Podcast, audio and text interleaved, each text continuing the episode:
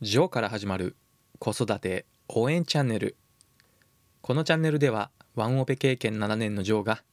子育てやビジネスにおける悩みや考え方を解説することで僕なりにあなたを応援します。1月25日月曜日1週間の始まりですね。年が明けて1月もあっという間に最後の週に入りましたがいかがお過ごしでしょうか？ジョーでございます。週末は休みでハッピーな時間を過ごしてリフレッシュできたという方もはたまた普通に忙しく仕事をしていたよという方もいるかと思います。僕は今車の買い替えを検討していて週末は車屋さんに行ってきました。特に新車にこだわりもありませんし子供も小さいのでどうせ汚れると思っていて中古車で全然いいなと思っています。車って毎回思うんですが買った瞬間から価値が落ち続けるものが多いんですよね。そんなに古くない国産車などが特にそうなのですがお金がもったいないなぁと思ってしまいます。一方で個人的な話ではあるんですが古いアメ車1950年代とかの車に乗りたいという願望もあるのですがこういう車は価値が下がらないんですね。むしろどんどん古くなればなるほど希少性が上がって価値も上がったりしています。もちろんうまくメンテナンスをする必要もありますし状態によっては価値が下がってしまうこともありますけどね。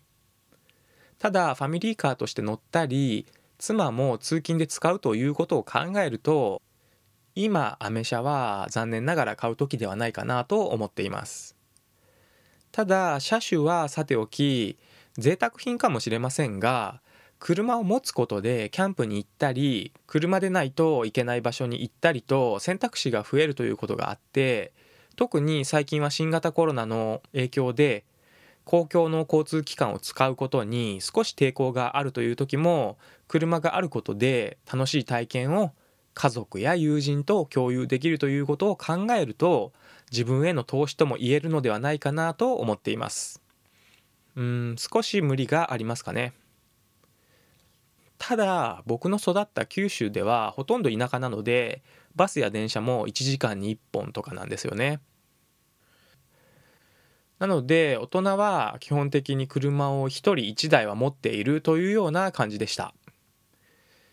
車を持つことで家族で出かける機会が増えるとたくさんの思い出を作れることになりますしこれは共通の思い出をシェアすることでコミュニケーションの時間も増えるということになるんですね正直子育ては楽ではないと感じてしまうこともありますし自分の時間を子育てに当てたくないなと思ってしまうことも残念ながら全くゼロではありません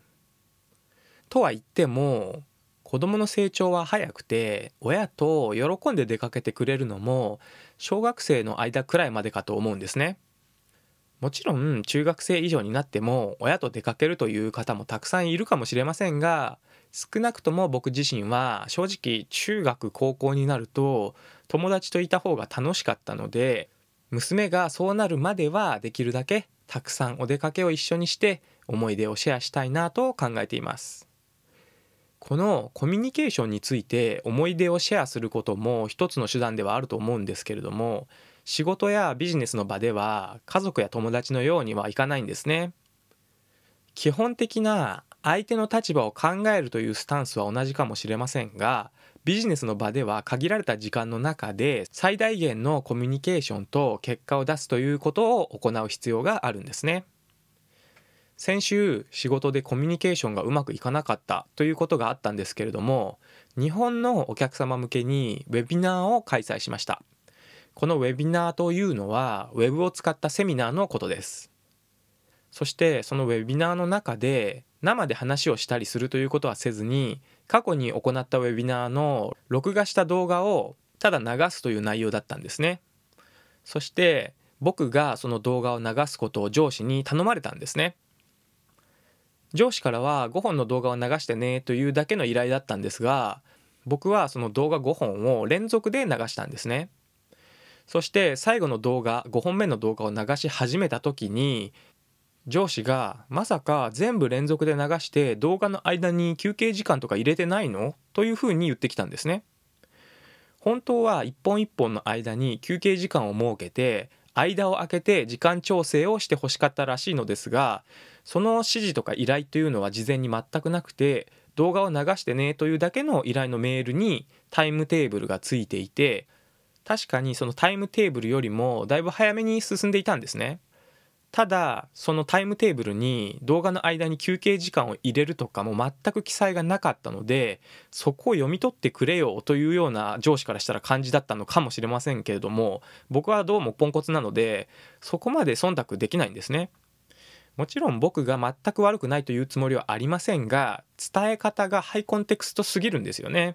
1言えば10分かれというかもっと察してくれみたいなスタンスだったんでそんな長年連れ添った夫婦でもないのに自分が分かっているから相手も分かって当たり前というような態度を示されてもそんなの分かりませんよというしかありませんでした。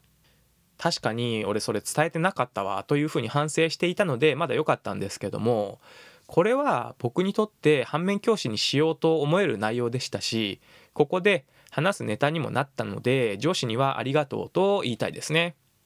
物事はやはりどのような人にも誰にでも分かりやすいように伝えるローコンテクストに伝える必要があるなと改めて実感できました。分かりやすい説明をされて文句を言う人もいないと思いますからね。今回の仕事での上司と僕のコミュニケーションのミスはある意味失敗と言えるかもしれませんがウェビナーの参加者からすればそのウェビナーはもともと無料のものですし少し早く終わったなというだけの話で相手に大きな損害を与えてしまうというようなことは全くなかったのでこれを反省として今後に生かせればいいですねというくらいのものでした。改めて情報を伝える時は相手がこれまでの背景を全く知らない人でもどのような立場の人でも分かりやすくするということの重要性を感じた日になりました。ただ分かりやすくするために詳細に長々と説明するのは逆効果になるので気をつけましょう。そんな話は聞く気にもなりませんしメールなども読む気になれません。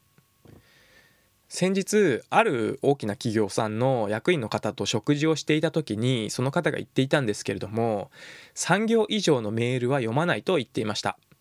おそらく半分冗談かと思うんですけれども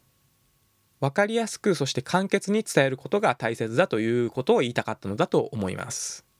あれもこれも伝えたい気持ちはよくわかるんですけれども本当に今その情報が相手に必要な情報かを考えてあれもこれも伝えないということも分かりやすくするためのポイントになりますね。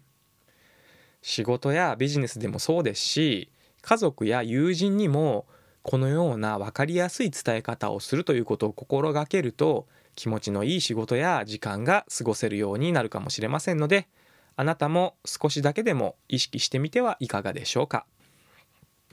もちろんもうそんなのとっくに知っているよジョーさんという方も多いと思いますけれども私なりに学んだのでここで共有させていただきました。